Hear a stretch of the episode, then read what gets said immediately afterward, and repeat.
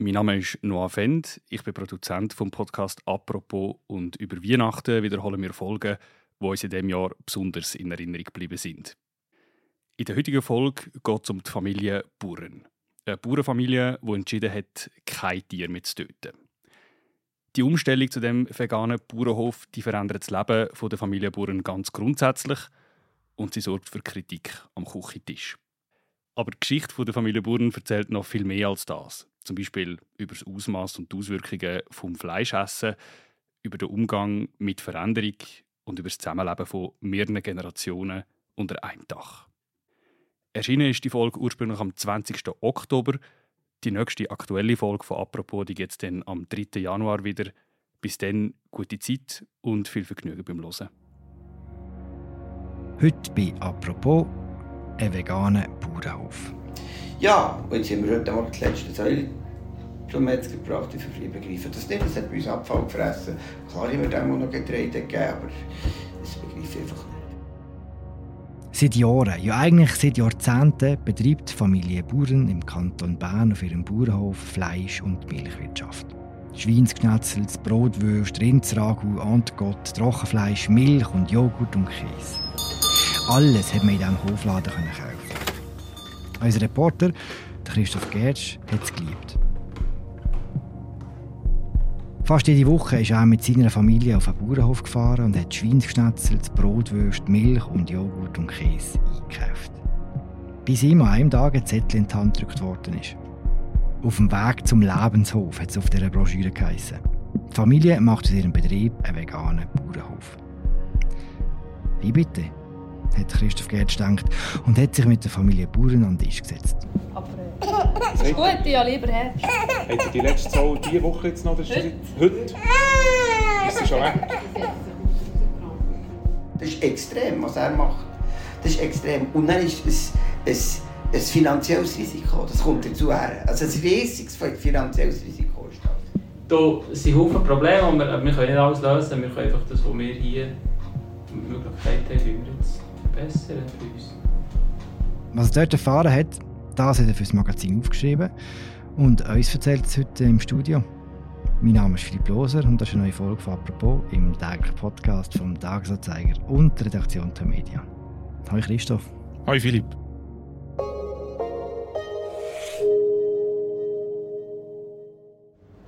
Hallo Christoph. Hallo. Hi. Hi. Christoph, deine Geschichte fängt an in Liebewil. Wo ist das? Das ist dort ein bisschen so, wie es tönt. Das ist wirklich ein lieblicher Ort, ein lieblicher Weiler, ein bisschen außerhalb von Könitz. Wer Könitz nicht kennt, das ist ein bisschen außerhalb von Bern. Also ein bisschen ausser, außerhalb von Bern, das Liebewil. Dort hat es ein paar Höfe und einer davon ist der von Burens. Es ist nicht ein besonders grosser, es ist etwa 16 Hektar Ackerfläche. Man hat mir gesagt, dass das eher an der unteren Grenze ist von, von so einem Bauernhof und es ist wirklich ein Paradies. Also ich weiss noch, wo wir zuerst, ist ein paar Jahre her, wo, wir, als ich zuerst mal mit meiner Familie dorthin bin, ein bisschen aus Bern raus, etwa, Bern ist jetzt auch nicht eine Großstadt und, und gleich ist es wie so eine total andere Welt, wo man dort eintaucht. 20 Autominuten außerhalb von Bern. Es hat Tiere auf dem Hof, man kann die streicheln, es wachsen Blumen, es schmeckt irgendwie nach Brot aus der Bäckerei. Dann, als wir dorthin sind, hat der junge Bauer, den wir dann noch nicht kennt haben, gekäset. Es ist alles wunderschön und man kann das alles auch noch einkaufen. Mhm. Du bist regelmäßig dort gewesen, hast eben eingekauft. Wir sind seitdem fast jede Woche dorthin gegangen. Das war ein, ein Ritual. Gewesen. Und haben dort äh, oft mehrere Stunden verbracht. Also die Kinder konnten Tiere können streicheln, wir Tiere können futtern und wir konnten auch einkaufen, auch das Fleisch von diesen Tieren. Da bist du? Ja, hallo. Hoi, Rudi. Hoi. Ich komme auch noch zu euch, Scheisse. Wer wohnt auf diesem Bauernhof? Das sind vier Generationen. Das ist der Fritz, der Urgroßvater. Dann sind die Grosseltern Heidi und Rudi, die haben den Hof bis vor vier Jahren geführt. Und dann sind es Christine und der Tobias, die den Hof jetzt übernommen haben. Und ihre Kinder, die sind zwei Jahre und neun Monate alt. Die Hauptdarsteller von deiner Geschichte sind Christine und Tobias und ihre Kinder. Kannst du uns ein bisschen etwas über sie erzählen? Da sind Haufen Probleme, aber wir, wir können nicht alles lösen. Wir können einfach das, was wir hier die Möglichkeit haben, wie wir jetzt verbessern für uns. Der Sohn der Familie, das ist der Tobi. Er ist äh, der Sohn von Rudi und von Heidi, eines von drei Kindern, die die zwei haben. Die Heidi hat mir erzählt, dass sie ein verträumtes Kind war. Hat zum Beispiel, das ist eine Geschichte, die sie mir erzählt hat, hat immer Küngel gehabt.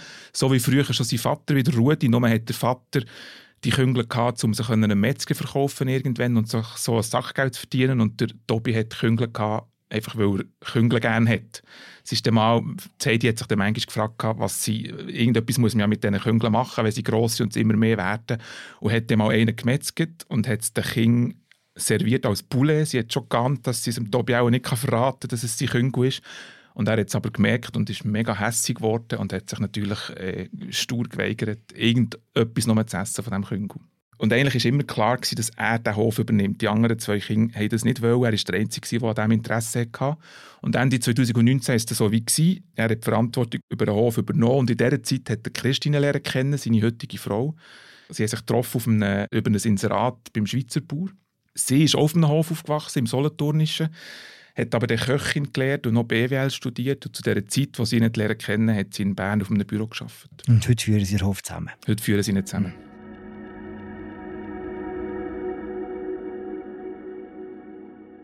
Ich habe am Anfang erzählt, dass du eben, du gehst regelmäßig einkaufen und eines Tages hast du eine Broschüre in die Hand gedrückt bekommen. Da drauf hat es «Auf dem Weg zum Lebenshof». Was ist ein Lebenshof? Ich habe keine Ahnung, ich habe das noch nie gehört. Ich war ein beruhigt und erfahren, dass es ein relativ neues Konzept ist, äh, dass ich vielleicht auch noch nicht davon gehört habe. Es gibt ein paar, vielleicht ein paar Dutzende solche Höfe in der Schweiz, auch eher kleinere. Es gibt einen bekannten, das ist der Hof Narr im zürcherischen Eck, wo jemand schon mal in den Medien war. Ein Lebenshof ist ein Ort, wo Nutztiere nicht mehr Nutztiere sind. Also wo Nutztiere quasi zu Wegbegleiter werden, wo eine Kuh kann dort mit den Menschen zusammenleben so wie, bis, wie wir bis jetzt mit Katzen und Hunden zusammengelebt haben. Die meisten von diesen Lebenshöfen finanzieren sich wahrscheinlich hauptsächlich über Spenden. Also die, man kann so Patenschaften auf die Tiere machen. Und das werden die Bauern sicher auch versuchen. Die werden auch versuchen, dass sie sich die ein oder andere Kuh können so über Menschen finanzieren können, die, das gut finden, dass sie das machen. Aber im Unterschied zu vielen Lebenshöfen oder noch so eine Unterform sind die Gnadenhöfe. Im Unterschied zu vielen Lebenshöfen werden sie weiter in Ackerbau betreiben bzw. den Ackerbau ausbauen und sie, sie werden investieren in pflanzliche Landwirtschaft und wollen, wollen in diesem Bereich lehren und vorankommen, weil was sie wirklich wollen, ist, ihren Hofladen weiter betreiben. Also sie funktionieren seit 20 Jahren, haben sie 100% Direktvermarktung quasi, also dass sie alle Sachen, die sie produzieren, auch selber verkaufen und das wollen sie, so wollen sie weiter funktionieren, einfach mit veganen Produkten. Mhm. Ganz am Anfang ist vielleicht, seit wir selber Kind haben. Das ist jetzt zwei Jahre eben, gell? Ja, es hat vielleicht jetzt ein bisschen Studieren angefangen. Das ist ein recht drastischer Entscheid, wenn man sich nachher vornimmt, eben einen Lebenshof zu machen. Wie es zu diesem Entscheid gekommen ist, das tust du in deinem Text sehr anschaulich beschreiben. Kannst du uns auch noch mal erzählen? Ich glaube, ja, es ist wirklich ein drastischer Entscheid. Man kann sich das wahrscheinlich gar nicht vorstellen, wenn, wenn du als Bauernsohn, wo, wo auf einem Bauernhof, wo über 100 Jahre Nutztiere gehalten hat, um die Tiere zu töten, wenn du zum Schluss kommst, ich will kein Tier mehr töten. Und beim Tobias Born war es so, es war ihre Nacht, im Sommer von einem Jahr, wo der Tobi Borre in seinem Schlafzimmer gestanden ist in Liebewil und sein Baby in den Armen gewiegt hat und alles war ruhig, gewesen, außer dass er ein Rufen gehört hat aus dem Stall. Ein Rufen vor einer Kuh und es war eigentlich nicht ein Rufen, es war wirklich ein Schreien. Gewesen. Und die Kuh die hat nach ihrem Kalb geschrauen, wo er ihr weggenommen hat. Ja, mir hat einfach immer gestört, das Tier, das Tier zu trennen oder das Kalb zu ja. trennen. Noch was schlimmer ist, mit fünf Monate altes Kalb zu trennen. Dann haben wir eigentlich angefangen ja, das ist so nicht. Also du, aber sie hat es beschrieben, er hat es gehört, er hat es bis dahin gehört. Ja, ja, ja. ja. eine Woche lang. Mhm. Kurz vorher hat er die Mutter-Kalb-Haltung eingeführt. Das gilt so ein als die natürlichste Form der Kälberhaltung. Das ist, wenn man das Kalb nicht nach ein paar Tagen, wie man es normalerweise macht, vor Kuh trennt, sondern erst etwa sechs Monate nach der Geburt. Es ist allerdings so äh, nicht besonders ökonomische Form der Kälberhaltung. Darum ist sie selten, weil das Kalb in dieser Zeit von Muttermilch trinkt. Und er hat gedacht, er macht mit dem eigentlich etwas Gutes, auf die Mutter-Kalb-Haltung umzustellen, weil er denkt, dann haben sie ein bisschen mehr Zeit zusammen, Kalb und Mutter. Und was er aber gemerkt hat, ist, dass der Schmerz bei der Mutter, wenn man das Kalb sechs Monate später wegnimmt, viel größer ist, als wenn man das nach ein paar Tagen wegnimmt. Und das hat er gehört und hat immer wieder das Schreien gehört. Er hat mir erzählt, dass die teilweise eine Woche lang nach ihrem Kalb schreien, wenn man es weggenommen hat. Und er hat jetzt sein Kind in den Armen und hört gleichzeitig die Mutterkuh im Hintergrund schreien und fragt sich, warum tue ich dieser Mutterkuh das an? Warum nehme ich dieser ihr Kind weg? Ich selber würde ja nie und nimmer mein Kind schon gar nicht nach sechs Monaten weggeben das ist viel schlimmer als bei Geburt. Bei Geburt mögen sie ja. Nein. Nicht? Ist einfach, dann ist einfach, du siehst nicht so das kleine Kälbchen allein irgendwo in einem, in einem Chromen liegen. Und das, dauert, das ist das, was, was, was schlimm ist. Mhm. Aber nach fünf Monaten ist zwar nicht das Kalb grösser als mein Herzig, aber die Kuh mögen, alles mögen. Mhm. Bis zu diesem Zeitpunkt hat er keine Mühe mit Fleisch und Fleisch essen und Fleisch produzieren, oder? Nein, er hat nicht Mühe gehabt. Er hat viel Fleisch gegessen. Es war ja da. Gewesen. Er ist am Abend vom Feld gekommen und hat in die Tiefgefrierer gelenkt und hat zwei Bratwürste vorgenommen. Es kann schon sein, dass es irgendwo schon da war, ein Unwohlsein. Eben die Geschichte mit den Küngeln. Ich glaube schon, dass das irgendwo vielleicht was passiert nicht von heute auf morgen. Und gleich für ihn fühlt es sich so an, von heute auf morgen mit dem Moment dort in der Nacht.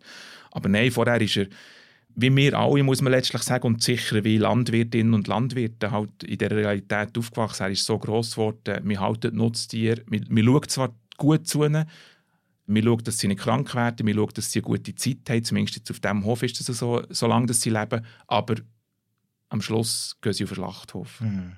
Er steht in diesem Schlafzimmer, sein Buschi in seinen Armen, tut sich entscheiden dafür, dass ich es jetzt gesehen mit der Fleischwirtschaft. Was macht er denn als erstes, wenn man so eine Entscheidung getroffen hat? Er ist zuerst, so hat er mir das erzählt, zuerst ins Bett gelegen und eingeschlafen, nicht wahnsinnig gut eingeschlafen und hat sich dann am Tag darauf nicht besonders gut können auf die Arbeit konzentrieren Und am Abend hat er mit der Christine geredet, mit seiner Frau. Und dann hat er mir das gesagt und nachher ich so, äh, so ein bisschen ja. gedüpft oder ich weiß auch nicht. Ja. Christine hat dort etwas bisschen, äh, erzählt, was ich sehr gut nachvollziehen konnte. Sie hat sich irgendwo angegriffen gefühlt. Also sie hat es zwar schön gefunden, dass ihr Mann erzählt, wie es ihm geht. Und das, sie hat, glaube die Idee von Anfang an schön gefunden und gleichzeitig hat sie sich irgendwo angegriffen gefühlt in ihrem Lebensstil. Also sie hat ja selber Fleisch gegessen, sie hat gerne Fleisch gekocht als Köchin, sie ist selber auf dem Hof mit Nutztier gross geworden. Also die Idee hat ihr gefallen. Sie hat aber wie gleichzeitig hat sie gesagt, können wir schon machen, veganen Bauernhof, wegkommen von Fleischproduktion, aber lass uns doch ein paar Jahre Zeit geben. Sie hat das vielleicht, in dem Moment hat sie gesagt, wir müssen der Kundschaft ein Zeit geben, vielleicht hat sie auch ein an sich selber gedacht. Also es ist, äh, ich glaube, ein grosser Entscheid.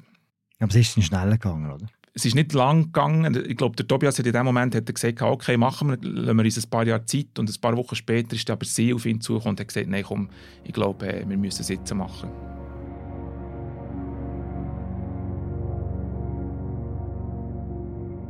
Wir lassen ganz schnell ein paar Bauern auf ihrem Bauernhof und werden allgemeiner.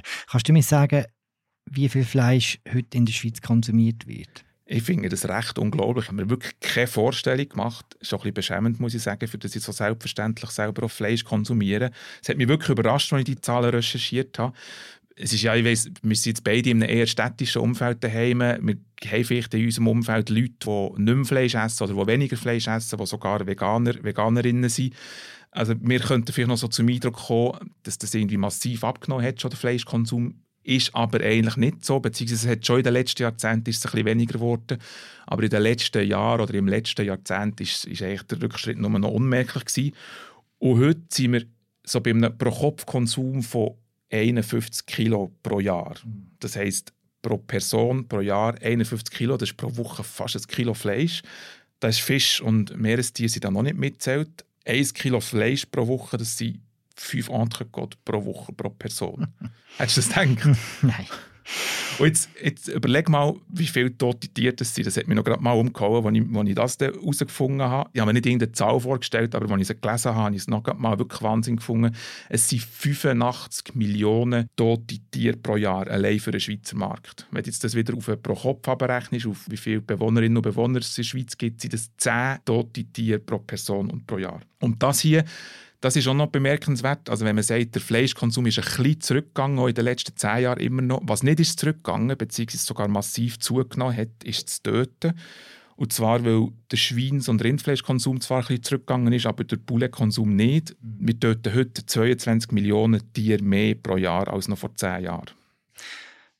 85 Millionen tote Tiere für den Schweizer Markt. Wie viele von denen sind aus der Schweiz selber? Von allen Tieren, die in der Schweiz gegessen werden, werden ein mehr als 80 Prozent in der Schweiz getötet. Gerade ist bekannt worden, dass die Migro im Friburgischen einen neuen Schlachthof planet mit einer ein unglaubliches Wort, mit einer Schlachtkapazität von 40 Millionen Hühnern pro Jahr. Das wären pro Minute 76 Hühner. Hm. Ein Thema, das immer wieder besprochen wird, wenn es um Fleischkonsum geht, ist die Klimabilanz. Die ist ja nicht so gut, oder? Die ist katastrophal, kann man sagen. Also die negativen Einflüsse von unserem Fleischkonsum auf die Klimaerwärmung sind gewaltig. Erstens, das kennt man vielleicht noch, Mastrinder und Milchkühe, die beim Wiederkäuen Methan ausstoßen. Methan ist wie CO2 ein Treibhausgas und beeinflusst den Treibhauseffekt. Nur noch viel extremer, weil Methan viel schädlicher ist als CO2. Und dann noch, was man vielleicht nicht so weiss, auch problematisch an der Nutztierhaltung ist die Ernährung von Nutztieren ebenfalls sehr klimaschädlich. Und zwar, weil man, musst dir vorstellen, man nimmt pflanzliche Kalorien zum tierischen Organismus im Leben behalten, über Monate, teilweise jetzt bei, bei Milch über, über Jahre. Und nur ein Bruchteil von diesen Kalorien, die man dort quasi in das System tut, kommt am Schluss wieder als tierische Kalorien raus. Also ein Bruchteil natürlich, weil der Großteil von diesen pflanzlichen Lebensmitteln, die das Nutztier isst, nicht in Muskelmasse verwandelt wird, was wir dann irgendwann könnten essen, sondern einfach in Bewegungsenergie. Und das verschwindet natürlich. Wie ist es auf der anderen Seite? Kannst du uns auch ein paar ähnliche Kennzahlen sagen zum Veganismus in der Schweiz?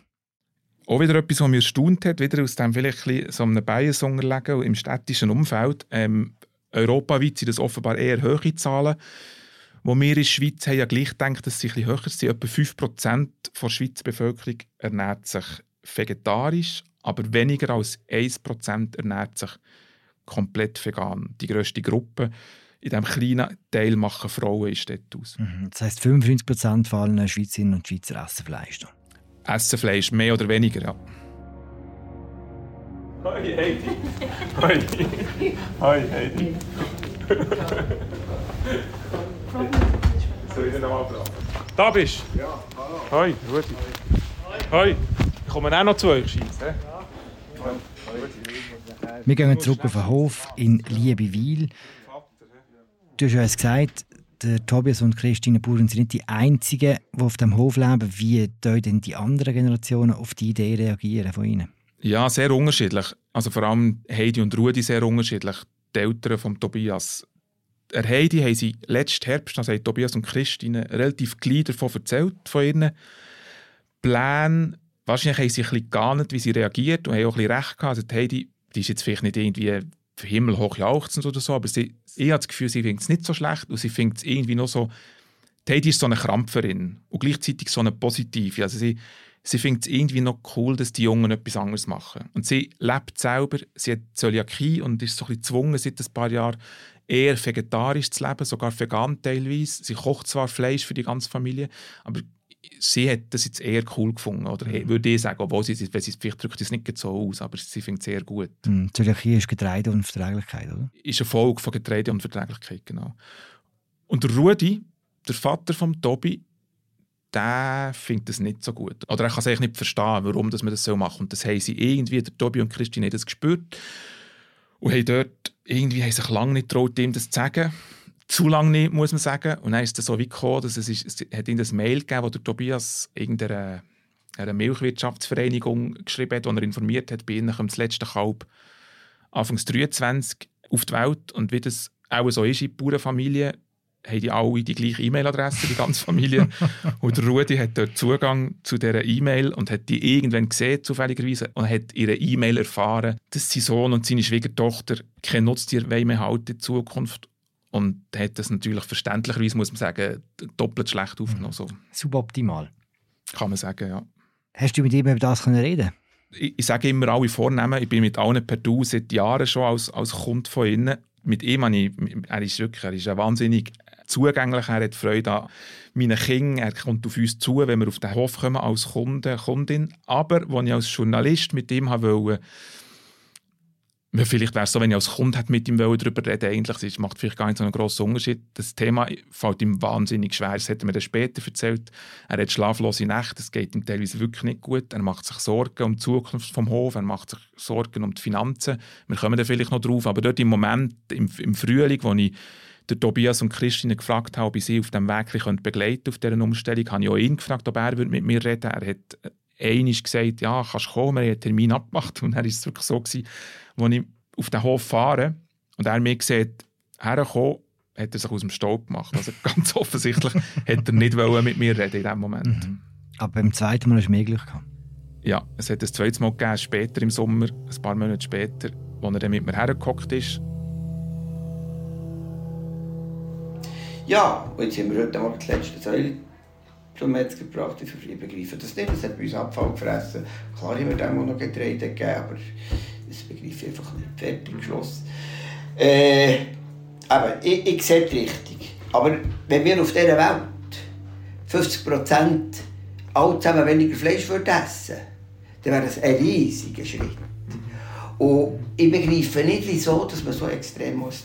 Das begreife ich nicht. Fertig. Ich kann es nicht begreifen. Das ist extrem, was er macht. Das ist extrem. Und dann ist es ein, ein finanzielles Risiko. Das kommt dazu her. Also ein riesiges finanzielles Risiko ist das.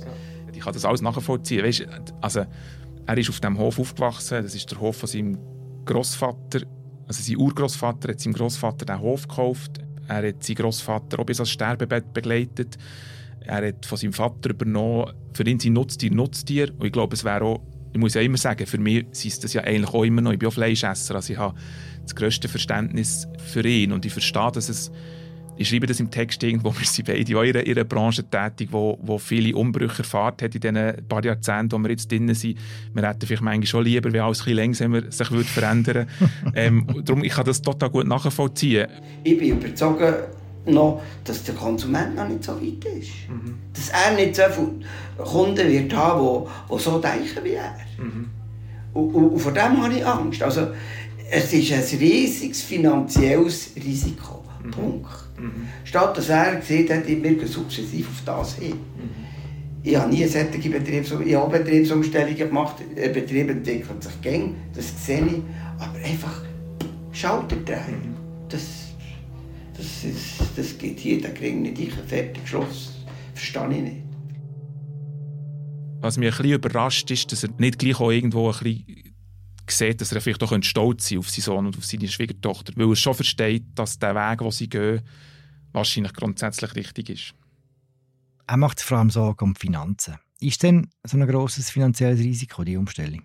Das ist wirklich etwas, was man glaube nicht so sagen kann. Also, der Weg ist einfach noch sehr wenig. Ich habe vorhin gesagt, ein paar Dutzend Lebenshöfe, es in der Schweiz gibt, aber viele von denen funktionieren eben ein bisschen anders. Also hier ist ein Lebenshof, der als Hofladen weiterhin funktionieren Das heisst, sie müssen eigentlich ihre Kundschaft behalten oder vielleicht neue Kundschaft gewinnen. Der Rudi hat mir einmal gesagt, äh, es sind Knochenbüte, Kunden, Kundinnen zu gewinnen, aber es ist ganz einfach, die wieder zu verlieren. Das hat wahrscheinlich schon etwas. Es ist nicht einfach, Leute zu finden, die die paar Kilometer dort rausfahren zu ihnen. Ähm, da muss schon irgendwie einen Grund bieten. Es ist wie so ein bisschen, sie sagen, Tierproduktion, also Fleisch- und Milchprodukte, hat bis jetzt etwa 25% vom Umsatz ausgemacht. Das heisst, du kannst sagen, die musst du irgendwie ersetzen, beziehungsweise die Rechnung stimmt eben schon nicht. Der Gewinn ist geringer, also es ist wie, Tierproduktion hat eine relativ geringe Marge, weil du mit wahnsinnig viel Vorleistungen rein musst. Also eine Kuh zu halten pro Jahr kostet irgendwie 4000 Franken, wenn du noch den Tierarzt und so dazu rechnest. Und der Tobias und Christine sind eigentlich überzeugt, dass der Hof weiterhin finanziell funktionieren kann, dass sie das ersetzen können das, was sie müssen, und dass sie aber massiv weniger Kosten werden haben in Zukunft. Sie haben das Gefühl, sie schaffen das. Und der Rudi hat einfach das Gefühl nicht. Also er ist wirklich, er ist wirklich der Typ, der sagt, ich habe das Gefühl, das endet in einem Fiasko, in einem finanziellen. Und der Tobias sagt, ich glaube, es endet nicht in einem Fiasko. Ich glaube, was auch noch ein bisschen, was man dort auch noch muss sehen muss, Tobias und Christine, die machen das ja nicht, weil sie sich mehr Umsatz oder mehr Gewinn davon versprechen. Also ihr Beweggrund ist ja nicht, das Finanzielle. Ihr Beweggrund ist wirklich, dass sie überzeugt sind, dass sie nicht mehr Tiere töten Das heisst, der Tobias hat mir früher mal gesagt, wenn das nicht funktioniert, wenn wir in ein paar Jahren merken, wir können das nicht finanzieren, dann müssen wir vielleicht etwas anderes machen. Ich will nicht mehr Tiere töten. Mm. Mit was weiss Sie die 25% genau ersetzen? Haben Sie da schon Ideen? Ja, sie schlagen da wirklich einen neuen Weg ein. Sie haben natürlich die Erfahrung als Landwirtin und Landwirt, aber die Erfahrung mit ganz vielen explizit veganen Produkten haben sie natürlich noch nicht. Haben sie nicht als Landwirt und auch nicht als Köchin. Das sie jetzt vieles Probieren. Sie haben das ja zum Beispiel mal äh, Kichererbsen angepflanzt und haben gemerkt, dass es in Liebewil eher zu feucht ist für die Hülsenfrucht. Sie haben Linsen und Süßlupinen gepflanzt und haben sich jetzt, glaube ich, gefreut über einen Ertrag, den es gegeben hat. Sie haben Polenta-Mais äh, versuchen sie, sie, haben, sie pröbeln an der Hirsenmilch um. Sie haben ja eigentlich die Anlagen für Milch zu machen. Christine als Köchin entdeckt neue Rezepte für Chutneys, für Tomatenketchup und für ein, ja, das nicht kennt, Koffu, ein Kichererbsenplätzchen, das offenbar gut ist. Also sie versucht es mit ganz vielen neuen Produkten. Ich als Kunde bin gespannt, mit was sie da kommen in den nächsten Monaten. Interessant an der Angst vom Rudi ist ja, das kann man deinem Text nachlesen, dass bei ihm selber dass es einmal eine schwierige Phase gegeben hat. Das war die Zeit vom grossen Bauernsterben, wo die Bauern immer weniger Geld bekommen haben. Und dass er selber auch mit Innovation auf das reagiert hat. Genau, das war Anfang der 90er Jahre, hat das angefangen, wo die Preise, also die Preise für Schweinsfleisch, für Eier, auch für Milch, immer weiter gesunken sind, wo, wo Bauernhöfe wie zwei Möglichkeiten noch hatten. Entweder sie gehen ein oder sie sich zu grösseren Betrieben zusammenschließen. Und sie, die Bauern, Rudi und Heidi Bauern, haben sich wie für einen dritten Weg entschieden. Das ist dann ein bisschen propagiert worden von einer Landwirtschaftsschule in, in, in der Nähe von Bern. Das ist die Direktvermarktung eben, also der Hofladen, den sie, wo sie heute haben.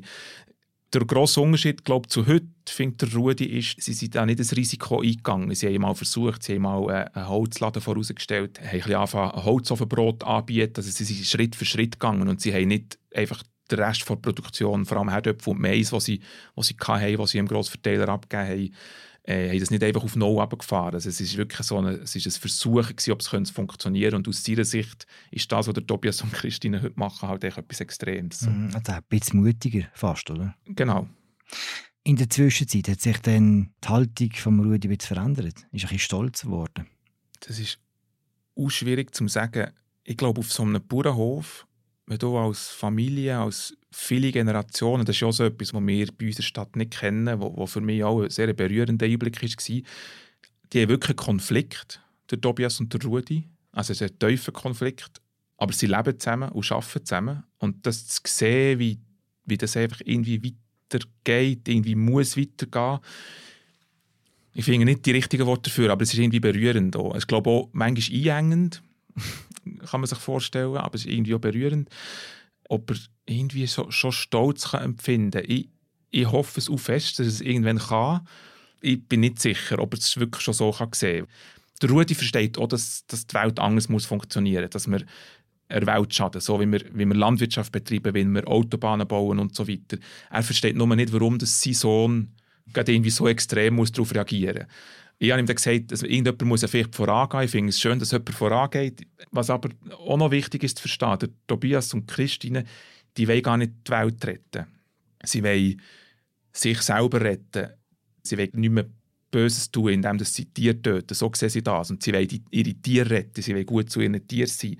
Also sie machen es für sich und für ihre Tiere. Und sie haben, zu dem gibt es aus ihrer Sicht keine Alternative. Und das ist automatisch oder, ein Lebewesen. Ja, wieso dürfen wir jetzt darüber entscheiden, geht jetzt in Schlachthof. Mhm.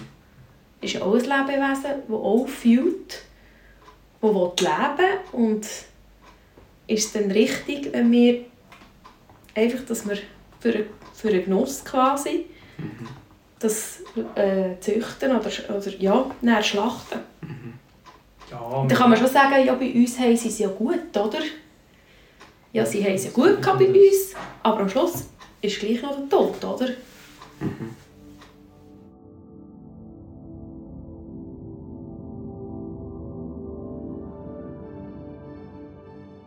Hast du das Gefühl, dass was sie jetzt dort machen, liebe Weil, das könnte der Anfang sein etwas Größerem, das noch? Ich glaube, ich sage nichts Neues, wenn ich sage, wir müssen weniger Fleisch essen. Es braucht mehr pflanzliche Landwirtschaft, also einerseits aus ökologischen Gründen, auch aus gesundheitlichen. Wir essen einfach aus gesundheitlichen Gründen zu viel Fleisch aus ethischen, so viele Tiere wie wir töten, ich glaube, das kann man drehen und wenden, wie man will, das ist echt problematisch. Von dem her, ja, vegane Landwirtschaft muss zum Thema werden. Es könnte, es wäre schön wahrscheinlich, wenn es der Anfang von einer größeren Bewegung wäre. Und mit dem meine ich jetzt nicht, dass wir alle kein Fleisch mehr sollen essen. Das ist A nicht realistisch, B viele finde es etwas Feines, ich finde es auch immer noch etwas Feines, von, von dem wollte ich gar nicht reden. Äh, ein Agrarwissenschaftler, den ich mit ihm geredet habe, Urs Nickli, ein bekannter, sehr erfahrener, fast schon legendärer Agrarwissenschaftler, der hat gesagt, kein Fleisch mehr zu essen ist aus noch anderen Gründen keine Option, nämlich wenn man sich fragt, wie können wir die Welt überhaupt ernähren, die Weltbevölkerung. Aber er würde sagen, wir können um jeden Mensch, der kein Fleisch mehr isst und um jeden Mensch, der in vegane Landwirtschaft investiert, froh sein. Und so gesehen auch auf, können wir froh sein um Tobias und Christine Buren. Ich hoffe einfach, dass schaffe ich das. Ich hoffe, schaffe ich das.